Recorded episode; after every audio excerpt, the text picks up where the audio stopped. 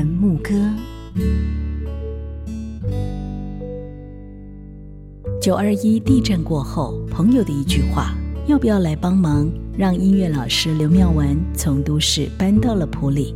最让他放不开的就是中山女高弦乐社，每个周末还是会回到台北带团。五年下来，刘妙文带着学生关心长辈，因为和普基的相同理念，让他看见音乐可以带来爱的力量。普基特别让我感动的，就是说他们的长照不是只在一个点。到任何地方有人关心，不是只有在一个机构而已。这个年纪，不管他现在是不是还是清醒的，让他有机会能够开心，那就是非常好的室内分多金。那所以五年下来呢，每一届的学姐就会第十四届学会高是十五届说，哎，你们明年可以去。我说有道理耶，所以我们就每年都主动，就是美的事继续做，在意的做，然后让他做得更好、更长久。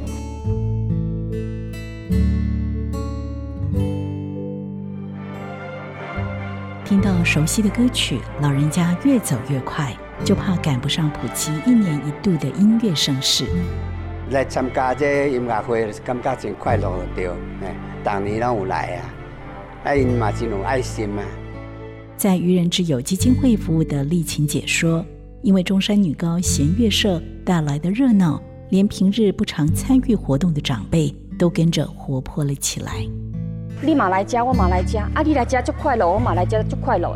普里的长辈都是独居比较多，那小孩子认为说白天的话，长辈在家他们也不放心，然后就请他们来这边参加活动。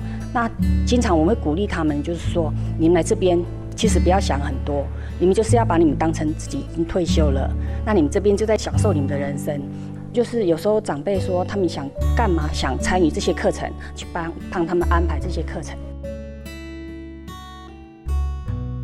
每年寒假不远千里从台北到普吉举行爱的音乐会，是中山女高弦乐社五年以来对长辈不变的承诺。看着他们亲密的互动，就像老朋友一起回到了老地方，再次相聚。大家好，我叫秦玉涵，然后我是中山弦乐团第十八届的社长，然后现在高三。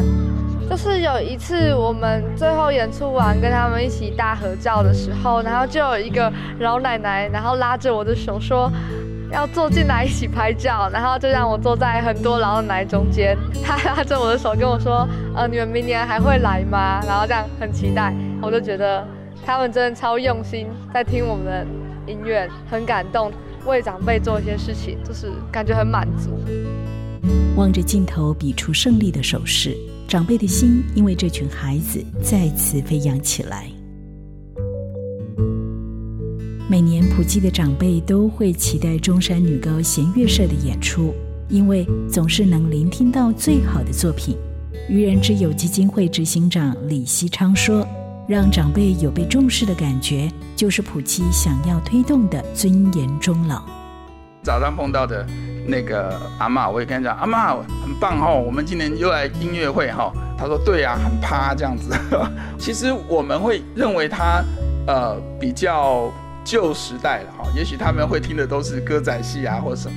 但是事实上，我想我们真的要把这些旧的观念去破除哦。从人开始觉得自己退休这两个字，有的时候把它解读的太过负面，好像我们就应该要呃退出。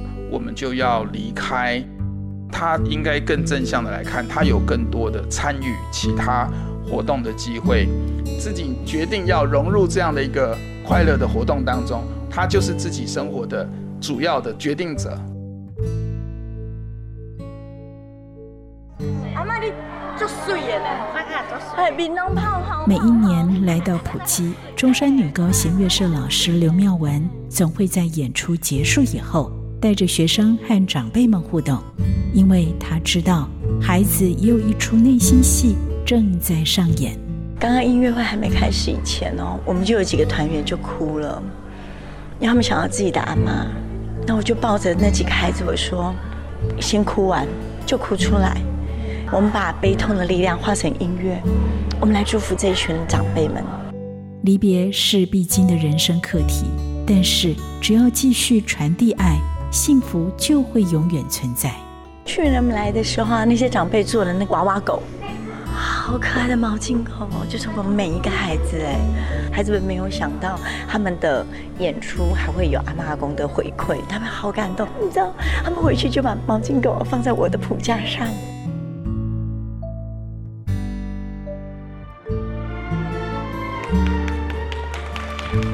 伴随着中山女高弦乐社的演奏，普基为一对聋哑老夫妻重温最美好的时刻。新郎紧紧牵住坐在轮椅上，当时正承受哀莫痛楚的堪丘富美阿妈步入礼堂。回想起姐姐那一天的幸福场景，林雪信心中有一份感谢。几乎每天都有那个护理人员来协助，让他心里宽松一点。还请那个手语协会、聋哑服务协会这样来帮助他。对于一个进入安宁的状态的人，不是说他的生命即将到达终点，而是说如何去帮助他找到意义，心里要如何无憾。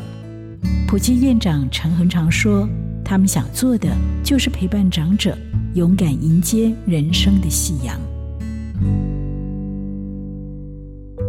为爱多走一里路，我是普里基督教医院院长陈恒长，让我们用爱拉近城乡医疗品质。